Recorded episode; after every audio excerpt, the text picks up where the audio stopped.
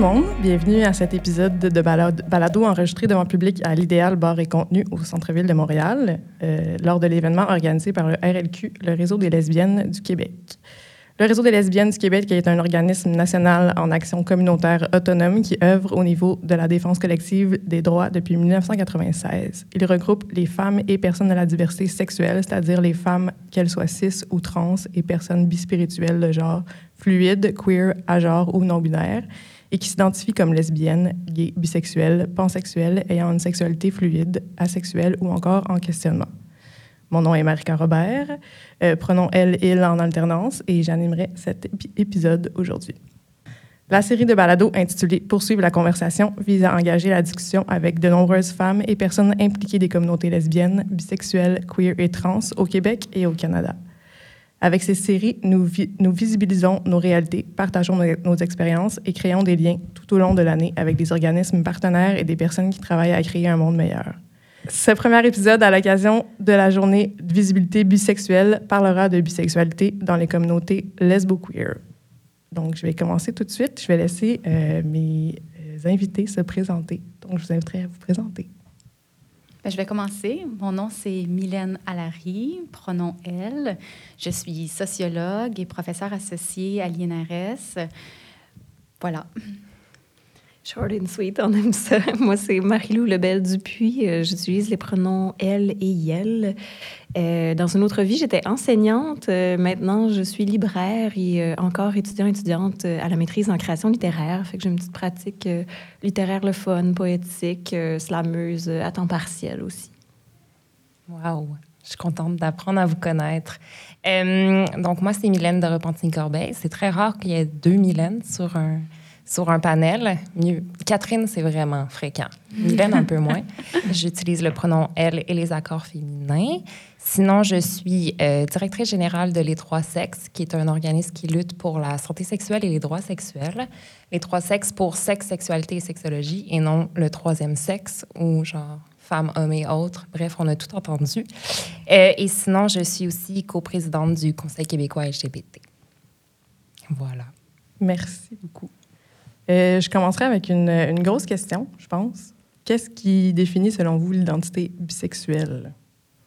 Ben, je, peux, je peux me lancer. Euh, moi, j'aime bien la définition qu'on est attiré par plus d'un genre. Fait que, ça peut être deux, ça peut être trois, ça peut être plus d'un genre. Moi, je, je beaucoup avec ça. Fait que voilà ma petite définition personnelle de bisexuel. Merci, Marie-Lou.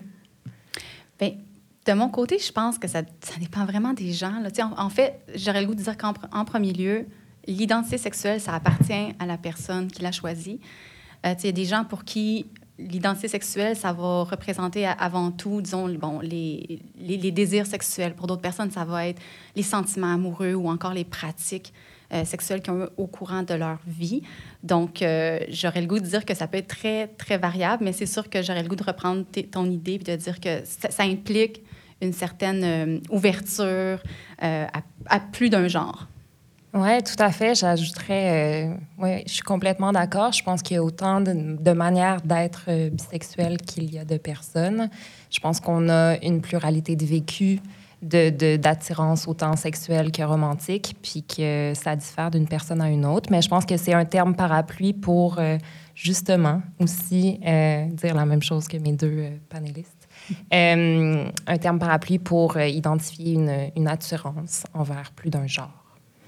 Euh, j'aimerais en savoir un peu plus, si vous êtes à l'aise d'en parler, de, votre coming de personnes bisexuelles dans votre vie. Est-ce que ça, ça s'est déroulé après, avant?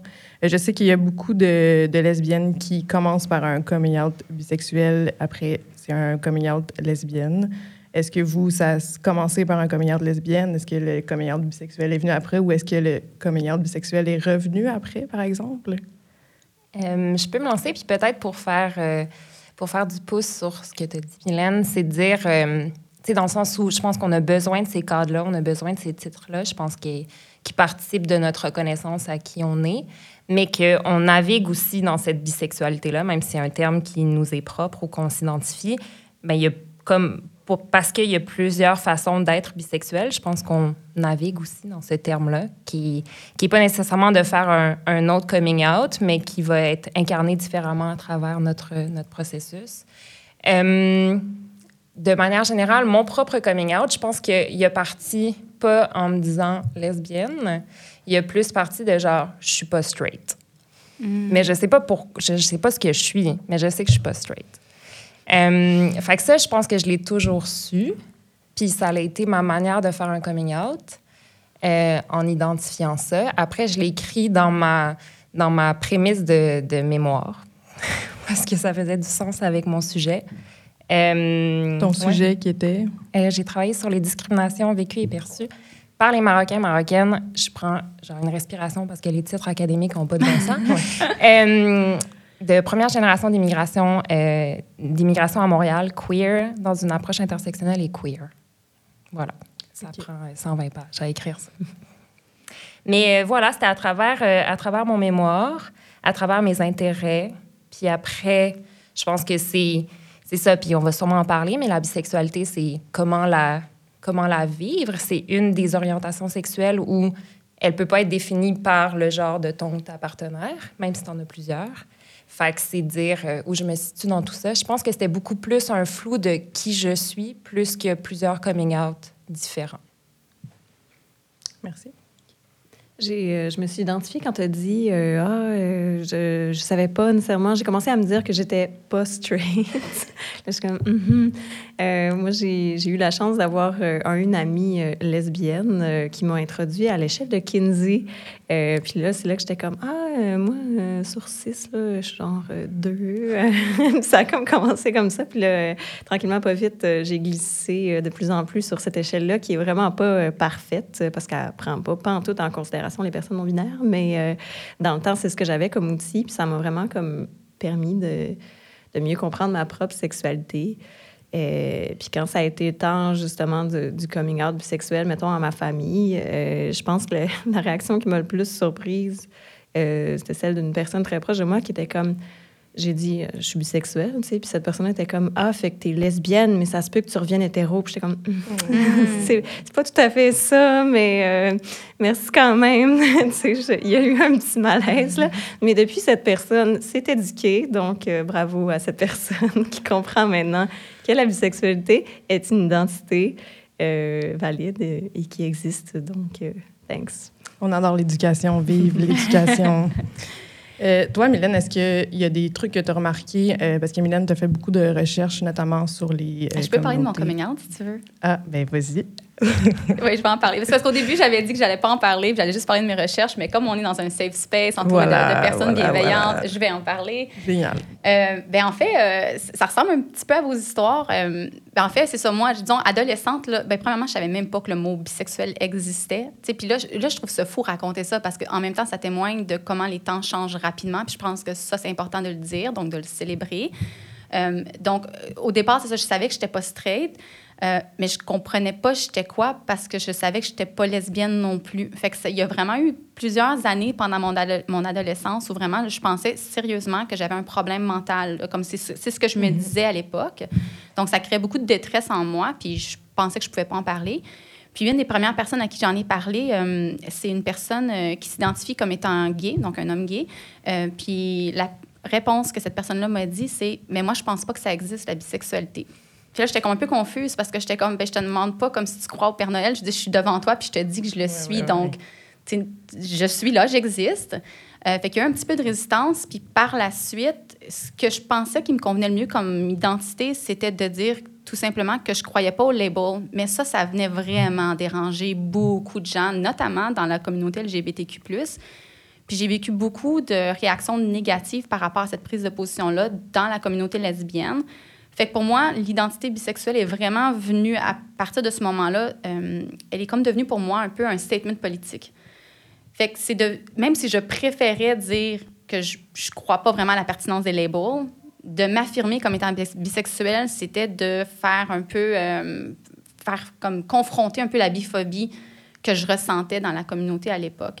Fait que depuis ce temps-là, je dirais que c'est pas mal plus un statement politique qu'une identité que, que je ressens nécessairement là, en moi. Là. Je comprends. C'est comme pour réaffirmer que, en fait, j'existe, je suis là.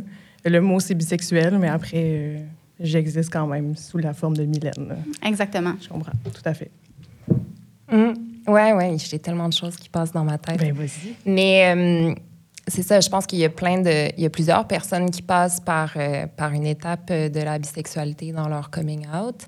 Puis je le comprends entièrement parce qu'on vit dans des sociétés euh, hétéronormatives où il y a une forme de, de, de légitimité à dire, ben, tu sais, mom, pops, vous avez- inquiétez-vous pas, ça se peut que je finisse avec un double, genre. Fait que je comprends complètement pourquoi on passe à travers tout ça. Puis c'est complètement légitime aussi de se poser des questions puis de naviguer à travers tout ça.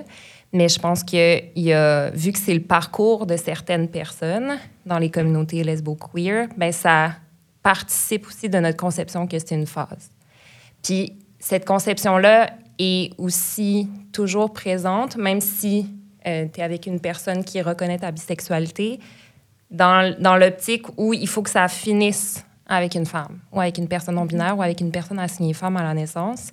Comme ça, tu peux pas revenir en arrière. C'est comme si tu pouvais naviguer ta bisexualité, tu peux la dire, puis elle peut faire partie de ton identité actuelle, mais tu peux pas aller dans un couple straight, en gros guillemets, par la suite, parce que ça serait revenir en arrière. Fait c'est aussi tout au long de ce processus-là où on a toujours l'idée que c'est une phase au niveau identitaire, mais aussi au niveau des relations qu'on qu'on vit, puis une après l'autre, puis que cette phase-là doit finir avec une forme de fatalité d'être dans une relation avec, euh, avec une femme ou avec une personne non-binaire. Mhm.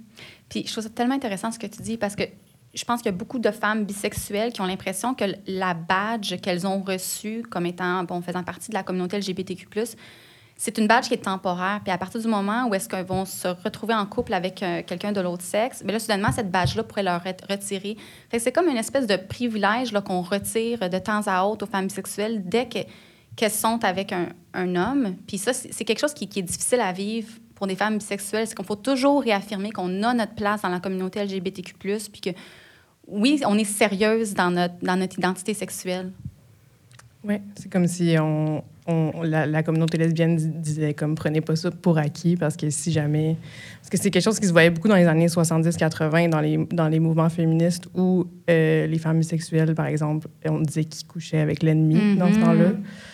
Euh, c'est souvent ça qui est repris, je pense un peu, mais sous d'autres mots aujourd'hui pour Mhm. euh, la confrontation qu'il y a avec euh, les femmes bisexuelles. Puis vous, par exemple, dans les dans les milieux lesbo-queer, est-ce que vous êtes à l'aise de, de venir avec votre partenaire, ça- si votre partenaire est un homme, par exemple, qu'est-ce que ça crée? Est-ce que vous avez déjà des expériences par rapport à ça? Oui, plein. Je pense qu'il y a deux choses qui me viennent en tête. La première, c'est que euh, quand j'ai pris la direction générale de Les Trois Sexes, qui est à la base un, orga- un organisme sexologique et qui, euh, qui défend les droits des personnes de la diversité sexuelle et de genre, mais pas uniquement. C'est un, c'est un, c'est un organisme qui parle de la sexualité de manière générale. J'ai une de mes amies à qui j'avais fait mon coming out, mais j'étais dans une relation avec un homme à ce moment-là qui m'avait dit Tu te sens-tu légitime de prendre la direction générale de cet organisme-là en tant que personne straight En gros, c'était ce qu'elle sous-entendait. Fait que, ouais, c'est ça, ça a été comme une double euh, claque d'en face. Premièrement, je, je- comprends la réflexion sur le point de vue situé, mais c'est pas ça l'organisme, first. Mhm. Puis, second, ben, tu le sais. Fait qu'il fallait toujours le revendiquer d'une certaine manière. La deuxième chose, puis je sais pas comment vous l'avez vécu, vous, mais dans les, dans les réflexions que, que je me posais par rapport à- à- au sujet qu'on parle aujourd'hui, à savoir ma personne, euh, moi, je pense que dans, dans, des, dans des relations straight, en gros guillemets, que j'ai vécues, je pense que ça a joué un rôle sur mon expression de genre. C'est comme s'il fallait que je valide ma queerness d'un autre, dans une autre manière, d'une autre façon. C'est comme s'il fallait que je sois plus masque, en gros guillemets, même si ça faisait, puis c'est tout à fait valide d'explorer puis d'être fluide dans son genre, mais je pense pas que c'était que tant incarné. C'est ça, c'est qu'il fallait que je, la- je le, je le montre d'une autre manière. Ouais. Euh, versus, c'est ça, j'ai un, une de mes amies qui me dirait récemment, je t'ai jamais vue aussi féminine. Puis je pense que c'est parce qu'aujourd'hui, je suis pas, je suis pas en relation avec, une, avec un homme. Puis c'est comme si j'avais pas à, le- à le montrer de cette manière-là Mhm. maintenant. Vous, est-ce que vous avez déjà vécu ce genre de situation-là? Est-ce que vous, êtes, vous avez déjà été en relation avec des hommes, en fait? Oui, ben moi, oui. Là, on peut parler de ma vie personnelle un peu. Euh, mais dans le fond, c'est que là, c'est sûr que là, ce que j'ai le goût d'aborder, c'est un petit peu la, la, connexion entre la bisexualité et la non-monogamie consensuelle aussi. Mm-hmm. Là. Euh, mes travaux portent là-dessus beaucoup. Euh, mais tu sais, je pense à, toutes ces femmes-là qui vont, euh, disons, vivre des expériences bisexuelles alors que leur copain est, présent ou que des hommes présents, que ce soit leur copain ou pas. Il y a toute cette espèce d'idée-là ou de préjugé-là à l'égard de ces femmes-là, comme quoi elles pratiquent, elles ont des pratiques sexuelles avec d'autres femmes, dans le fond, pour attirer le regard masculin. Que dans le fond, c'est une, une, espèce de pratique juste pour allumer les hommes. Puis ça, je pense que ça vient ça vient euh, affecter beaucoup de, femmes bisexuelles qui vont peut-être se sentir un petit peu mal d'avoir un partenaire homme dans des événements lesbiens pour pas être perçues comme ça. Euh, puis évidemment, bon, peut-être qu'il y en a des femmes, peut-être que c'est pour ça qu'ils vont avoir des pratiques bisexuelles, mais c'est pas le cas de plusieurs femmes. Puis il y a mm. plusieurs femmes pour qui, justement, cette, cette acceptabilité-là à l'égard, bon, du, du French entre femmes, dans les bars ou peu importe, c'est leur porte d'entrée pour pouvoir commencer à expérimenter un peu, tu sais, avec euh, les expériences entre femmes, tout ça. Fait que, tu sais, j'aurais le goût de nous inviter, nous, femmes de la diversité sexuelle, à avoir un regard un petit peu plus bienveillant euh, à l'égard de, ces femmes-là qui, qui font ça, euh, parce qu'on ne sait pas vraiment c'est quoi leurs intentions. En tout cas, du moins, je, je, peux facilement m'imaginer plus jeune, d'avoir déjà été dans des contextes comme ça, mm-hmm. où je reconnais certaines de mes amies aussi à une certaine époque qui, qui, qui se sont senties plus validés dans leur exploration sexuelle dans ce genre de contexte-là, mais qui ont vécu aussi une espèce de backlash. Donc, c'est bien, tu fais ça juste pour allumer des gars, euh, alors que c'était pas nécessairement le cas, tu sais. Oui, puis ça me fait penser à, quelque chose d'autre où je pense que ce qu'on entend beaucoup, en tout cas ce que j'entends beaucoup de la part euh, dans les communautés lesbo-queer, c'est si tu as été juste avec des hommes, tu n'as pas, pas, pas d'expérience, puis tu sais pas comment ça marche, genre. Mm-hmm. Puis, euh, pour moi, c'est quand même réducteur et très binaire de penser la sexualité comme que tu peux pas l'explorer, peu importe le genre de la personne avec qui tu es. Euh, puis c'est réduire certaines pratiques sexuelles au, à notre conception très hétéronormée de ce que, de ce que ça représente. Fait que je, peux comprendre le, le, le, questionnement de dire on est-tu rendu à la même place, puis on va-tu pouvoir explorer où, où j'ai envie d'explorer parce que je suis rendu là à un certain niveau. Mais je pense qu'on a le, préjugé puis la préconception que parce qu'on a été en relation avec des hommes, potentiellement, puis qu'on n'a pas vécu une, une, relation sexuelle avec, avec une femme ou avec, euh, avec quelqu'un qui, qui, a, qui, a, un corps assigné femme à la naissance, qui a, qui a des, qui a des organes génitaux euh, féminins, en gros guillemets, ben inévitablement, tu sais pas comment faire. Genre, quand en bout de ligne, ben, explorer sa sexualité puis explorer son intimité, peu importe le genre de la personne, mais ben, ça peut être vraiment mm-hmm. plus fun, justement, puis que c'est pas nécessairement un manque d'expérience. Euh, depuis tantôt, je réfléchis à la question initiale de, de laquelle on s'est vraiment éloigné. Puis j'essayais de, de, voir comment je pouvais comme formuler mon affaire euh, de manière respectueuse. Euh, parce que je, moi, je, suis jamais lue comme hétéro, comme tout le monde, et comme cette personne est queer. Puis je suis comme, mm-hmm, effectivement. Euh, fait que j'ai pas le. Même si je, je, fréquente un homme, il y a personne qui se dit être hétéro. sais. Fait que je suis quand même un peu thankful de ça. Personnellement, je suis comme pas mal tout le temps visible comme queer. Euh, mais tu sais, j'ai eu un partenaire dans le passé que, tu sais, euh, on s'est fréquenté comme des années. Puis euh, j'ai jamais été capable de l'inviter dans mes espaces queer parce que d'un côté, au début, tu sais, j'ai quand même fait beaucoup d'éducation auprès de cette personne-là. Puis j'avais vraiment peur que cet homme-là comme commette des impairs auprès de ma communauté queer mm-hmm. euh, à laquelle il appartenait pas parce que c'est un mm-hmm. dude genre hétéro, tu sais. Fait que euh, je sais que ça, ça y avait fait vraiment de la peine, tu sais, qu'il sentait comme pas inclus tout à fait dans ma vie. Puis j'ai jamais été capable finalement, tu sais, de, de trouver comment...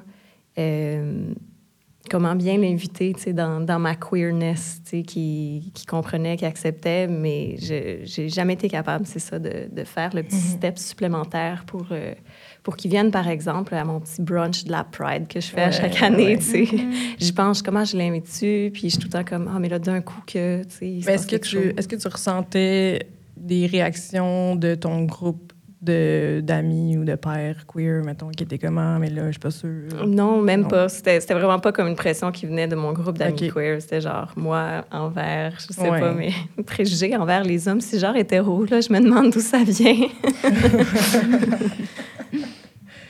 oui, non, c'est sûr. Euh, puis dans une perspective où euh, de plus en plus on parle de la déconstruction des genres, puis euh, tu es fluide dans ton genre, par exemple, puis pour toi, la bisexualité s'inscrit comment dans, dans cette identité-là?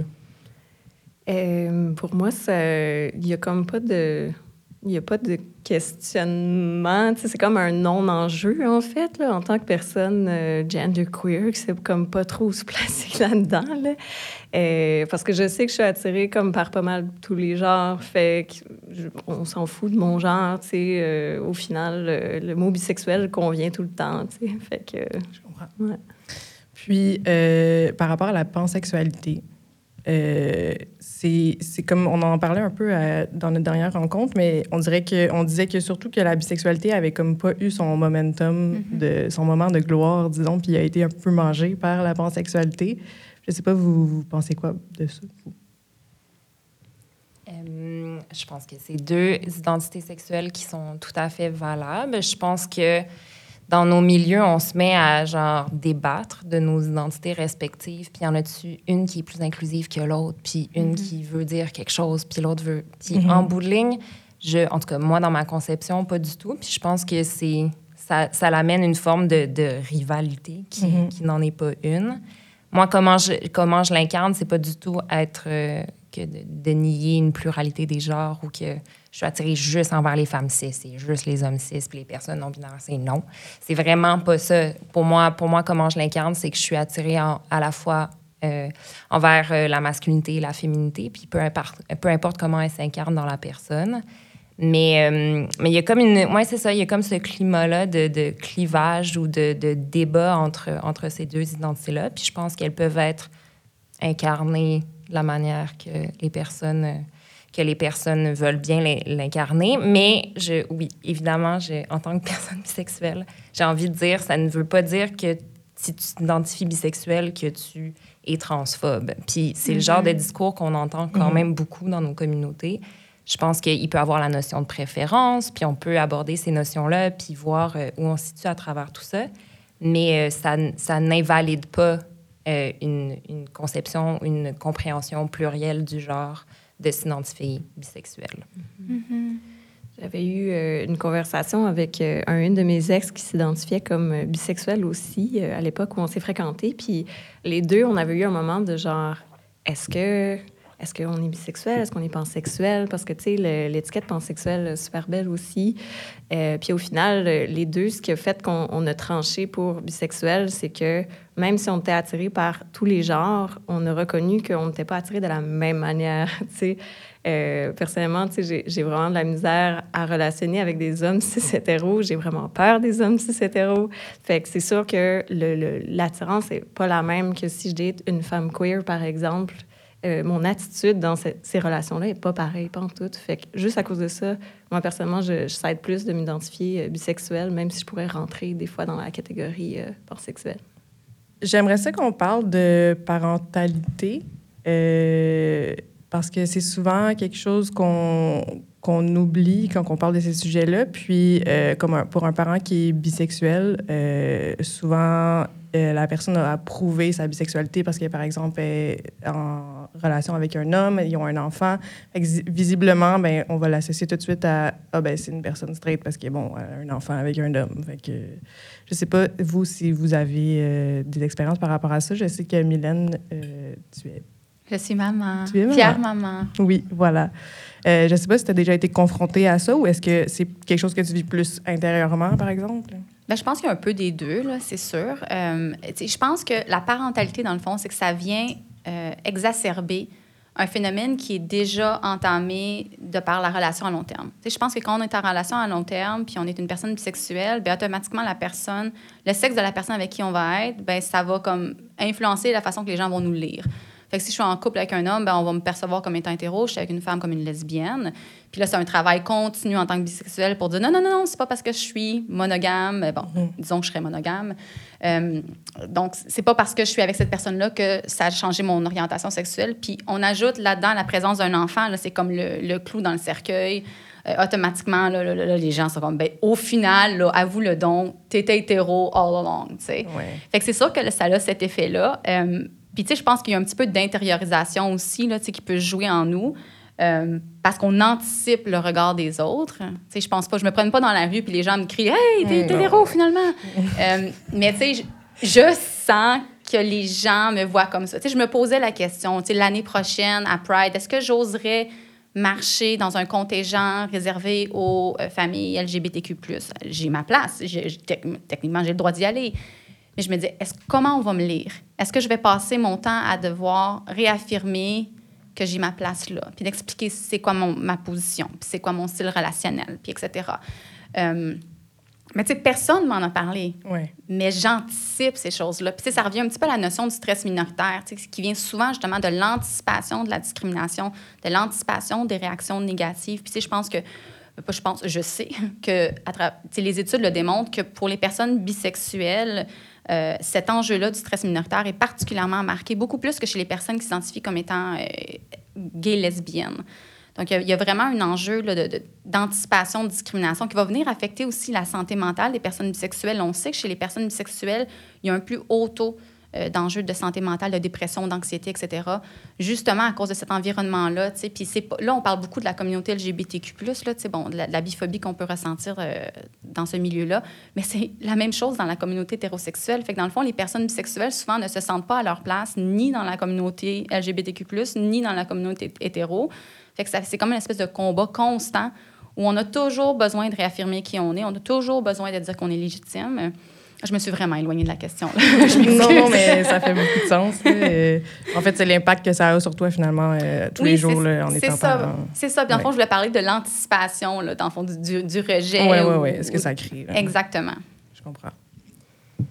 Oui, je pense qu'un des, euh, ben, des plus euh, forts stéréotypes qui nous est accolé à la peau, c'est qu'on est attiré envers tout le monde, tout le temps.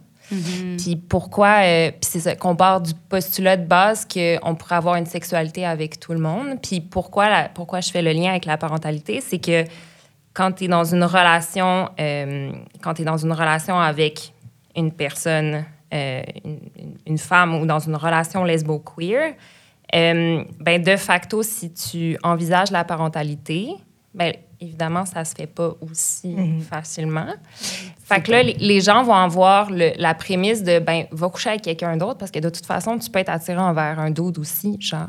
Fait que va, va te faire euh, enfanter, en gros guillemets, mhm. puis ça va mieux marcher que si tu passes à travers des banques ou si tu passes à travers, euh, à travers un, autre, un autre processus, que ce soit l'adoption, etc. Mais ça part, je pense, de la prémisse que, anyway, tu peux coucher avec tout le monde tout le temps. Genre, mhm. puis que c'est pas, hey, j'ai peut-être pas nécessairement envie, mais pourquoi tu te compliquerais la vie, en gros guillemets, de passer à travers un processus plus, plus difficile si en bowling, tu pouvais juste aller coucher avec quelqu'un d'autre? Euh, on a parlé de non-monogamie. On dirait que j'ai envie, de, mm-hmm. j'ai envie de revenir, si ça vous dérange pas. Moi, j'aimerais ça. Génial. euh, euh, Mylène, tu as fait beaucoup de recherches sur la non-monogamie, euh, les mm-hmm. liens avec la bisexualité, entre mm-hmm. autres. Puis, qu'est-ce qui, qu'est-ce qui ressortait principalement en sujet, évidemment, avec la, la bisexualité? Là?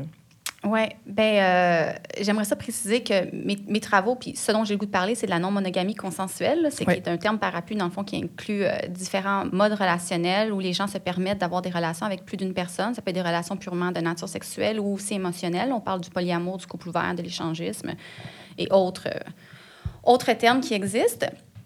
Eh ben, il y a comme plusieurs choses que j'ai le goût de dire par rapport à la bisexualité. Parce que, bon, d'entrée de jeu, il y a, vraiment ce, stéréotype-là. Puis j'ai goût de rebondir sur ce que tu disais tout à l'heure, Mylène, ce stéréotype-là euh, qui touche les personnes bisexuelles, comme quoi, bon, on a le goût de coucher avec tout le monde en tout temps. Euh, puis ce qui ferait aussi qu'on serait incapable euh, d'être dans une relation exclusive, monogame avec quelqu'un. Au final, on finirait toujours par tromper notre partenaire parce qu'on n'est pas capable de, s'empêcher de vivre des expériences avec la personne de l'autre sexe. Euh, ça, évidemment, c'est un, préjugé très tenace. Euh, puis, ça, c'est pas agréable. Euh, ceci étant dit, euh, il y a quand même pas mal de personnes euh, qui sont bisexuelles qui pratiquent aussi la non-monogamie consensuelle. Puis ça, ça peut être un, amalgame qui est très plaisant pour plusieurs personnes bisexuelles. Évidemment, c'est pas obligatoire, puis c'est pas tout le monde qui le fait. Euh, mais il y a quand même cette combinaison-là aussi qui, existe. Euh, je ne sais pas si on va aller plus loin que juste mentionner ça, mais c'est quand même important pour moi de dire que c'est pas parce qu'on est bisexuel qu'automatiquement on veut pratiquer la non-monogamie consensuelle. Je, je veux bien. euh, Merci de le souligner. c'est bon. C'est important. Je sais pas si tu avais quelque chose à ajouter, euh, Mylène, là, là-dessus. Il faut pas me partir sur polyamour. Euh, J'ai tellement de choses à dire là-dessus, mais peut-être de, de me restreindre sur, euh, sur la bisexualité. je pense que je nous souhaite d'aller un peu plus loin dans le polyamour puis de voir l'amour de manière plurielle, peu importe que ça soit dans un cadre romantique, mais aussi de mettre l'importance à l'amour en amitié, etc. etc. Fait que, bref, je suis très partie dans la philosophie du polyamour ces temps-ci. Mais pour, euh, pour parler de bisexualité, je pense que oui, en effet, il y, a, la prémisse de départ que pour être, euh, pour être euh, épanoui dans notre bisexualité, il faut avoir plusieurs partenaires. Euh, je pense que je qu'il y a une partie de vérité là-dedans quand même, où si tu as été en relation amoureuse ou, en- ou avoir des expériences sexuelles uniquement avec un genre, euh, ben, il peut avoir cette curiosité-là parce que tu le sais que, que c'est des, des émotions que tu ressens, une attirance que tu peux ressentir ou un désir de vivre certaines autres relations. Après, est-ce que c'est dans un cadre non monogame éthique ou c'est dans un cadre monogame où tu navigues à travers tout ça? Peut-être. Mais euh, je pense, je pense qu'il y a quand même une part de vérité où on a envie d'explorer qui on est. Puis ça, si ça passe, notre bisexualité passe par l'attirance sexuelle et pas le, le biromantisme, par exemple, ben, je, peux comprendre que ça peut amener à dire, ben, si j'ai deux partenaires de deux genres différents, ben, je vais pouvoir être peut-être plus... euh, de, de pouvoir e- explorer qui, qui, Épanoui, qui je suis, épanouie. Après, je pense que ça part... Euh, fait qu'il y a une part de vérité. Après, c'est pas inévitable. Euh, c'est pas nécessaire. Euh, et j'ai envie de dire, si on conçoit le genre de manière plurielle, ben, on peut aussi explorer notre bisexualité dans une relation avec une seule personne. euh, à travers, euh, c'est ça, à travers naviguer l'attirance envers, entre guillemets, le, féminin et le masculin avec une personne, par exemple, gender fluide ou non-binaire, ben il y a quelque chose aussi que tu peux naviguer ton identité sexuelle avec une seule personne. Fait que c'est pas nécessairement dans un cadre polyamoureux euh, ou non euh, mais euh, puis ça peut, ça peut se vivre dans une seule et même relation. Mais c'est vrai qu'il y a une part de, de- de vérité où ben, on, a, on, a, on, a, on a plusieurs attirances, puis on a envie de vivre, euh, pas de coucher avec tout le monde, justement, mais de- de- d'expérimenter tout ça, puis de, de, de concrétiser nos, nos attirances multiples. J'aurais le goût de rajouter quelque Vas-y. chose. Euh, tu sais, je pense aux femmes bisexuelles euh, tu sais, qui pratiquent la non-monogamie consensuelle. On- dans le fond, il y, a- il y a une espèce de, de sexualisation de la bisexualité féminine. là. Euh, puis il y a quand même un, un fantasme assez courant là, chez, certains, chez certains couples ou certains hommes, disons, bon, de, de- de rajouter une, une femme euh, pour faire bon, un ménage à trois là, avec Mhm. La licorne. oui, hein? c'est ça, la licorne. Ouais. Fait que je pense que pour une femme qui s'affiche ouvertement bisexuelle et qui pratique la non-monogamie consensuelle, il y a toujours un peu ce, ce risque-là de, se faire euh, identifier comme étant une licorne. Pour certaines femmes, c'est un désir, puis c'est ça qu'elles veulent faire, puis c'est- génial. Mais pour celles qui ne cherchent pas nécessairement ça, il y a, souvent ce, préjugé-là, ou en tout cas, du moins, c'est pas nécessairement facile à naviguer. euh, de, de- faire de la recherche de partenaires en sachant que la bisexualité féminine va être sexualisée puis va être réappropriée par certains couples qui pensent que parce qu'on est bisexuel, on a nécessairement le goût de faire un plan à trois. Fait que ça, ça peut être un petit peu difficile à naviguer pour, pour certaines femmes bisexuelles. Puis euh, je rajouterais euh, que- qu'il y a aussi, euh, bon, on vit dans une société patriarcale, hétéro-cis-normative, etc., etc. Puis euh, c'est souvent mieux vu, en, en guillemets, de- de- de- d'être dans une, dans une relation, dans, dans un contexte non monogame ou polyamoureux, puis de, que l'autre partenaire soit une femme ou soit une personne non binaire, etc., mais que ça ne vient pas remettre en question la masculinité de la personne avec qui tu es. Si tu es dans un contexte plus straight avec un, un avec un homme cis, Mm. euh, straight, ben, ça, ça passe mieux, vraiment. Euh, je pense que ça, ça participe moins d'une confrontation avec euh, ma, ma virilité, Mhm. avec ma masculinité, qui je suis. Je ne suis, pas- je suis pas en compétition avec un autre homme. Puis euh, je suis pas tant en compétition avec une autre femme parce que de toute façon, Il gagne, hein, de toute façon, il gagne. exact. Puis en plus, c'est un peu hot. Fait que, Oui, c'est ça. Le fantasme. Génial. Euh, génial, le non, fantasme. ça. Euh, dans le fond, c'est un peu la fin de ce qu'on, du temps qu'on avait. Euh, je finirai avec peut-être une note un peu positive. Je sais pas, vous, euh, qu'est-ce que vous souhaitez pour la communauté bisexuelle dans les espaces lesbo-queer précisément pour le futur? Je pense que je nous souhaite de sortir de l'invisibilisation dans laquelle on est très souvent empêtré dans les communautés lesbo-queer. Fait que je, je pense que ça commence bien, tu sais, avec cette première célébration de la journée de la visibilité euh, bisexuelle ou RLQ. Euh, fait que j'espère juste euh, continuer là-dessus euh, joyeusement. Puis, tu sais, pas juste auprès des, des communautés lesbo-queer, là, auprès des communautés hétéros aussi, comme on l'a mentionné à Ouais. plusieurs reprises. Là. En gros, je nous souhaite plus de reconnaissance de plus de gens. Oui, vraiment. Plus de visibilité, plus de bienveillance, d'amour entre nous dans notre communauté. Je- des fois, je sens un petit peu de division entre les diverses identités qui existent. Puis je trouve que dans le contexte actuel, on a besoin de plus d'unité, plus de bienveillance, d'amour. Bienveillance, c'est mon mot-clé. Là. Je comprends. Fait que, ouais, c'est ça que je nous souhaite. On en a besoin de la, Mhm. bienveillance. Hélène? Euh, je nous souhaite trois choses. Euh, comme d'hab, je suis toujours en trois points. Mon cerveau est Les trois sexes. voilà. Euh, la première, c'est peut-être de déconstruire nos stéréotypes et nos, euh, nos représentations. Tu sais, on a parlé de, de genre. Je pense qu'on on voit beaucoup les personnes, euh, les, les femmes, euh, j'allais dire bispirituelles, bisexuelles, comme, euh, comme très féminines, puis les hommes bisexuels comme très féminins aussi. Fait que de déconstruire aussi les stéréotypes et les visions. Puis on- pour ça, on a besoin de représentation. En fait, c'est mon deuxième point, d'avoir plus de représentation. Puis je pense que c'est pas anodin qu'on tripe tous et toutes sur Heartstopper, même si c'est pas... si c'est pas, il y a des gens qui applaudissent. Fait que je suis genre, yeah! Euh, fait que même, même si c'est pas, si- même si on se voit pas nécessairement représenté, je pense que c'est le genre de représentation de manière générale qu'on a peu eu. Fait que ça, c'est ma deuxième, euh, ma, deuxième, euh, ma deuxième volonté. Puis ma troisième, c'est des, beaucoup, beaucoup plus de solidarité au sein de nos communautés. Euh, on fait ce podcast dans un contexte quand même politique euh, difficile. Fait que euh, voilà, de beaucoup euh, de, de, de, de réciprocité, de, de, de convergence, puis de respect de notre pluralité identitaire, que ça soit culturelle, que ça soit religieuse, que ça soit notre, notre genre. Puis je pense qu'on a besoin de solidarité parce que c'est des temps euh, difficiles. Moi, j'aurais le goût de finir sur une note super positive. Ah, oups, ouais, c'est ça. Non, mais c'est super correct. Non, mais c'est important qu'on en parle. de- tout tout n'est pas gagné, puis il ne faut Non. pas s'asseoir sur nos lauriers puis penser que c'est- tout est réglé. Euh, mais je suis très inspirée par la génération, tu sais, comme plus jeune que nous. Là, on n'est on n'est pas si vieille, là, mais euh, par, les, par les petits.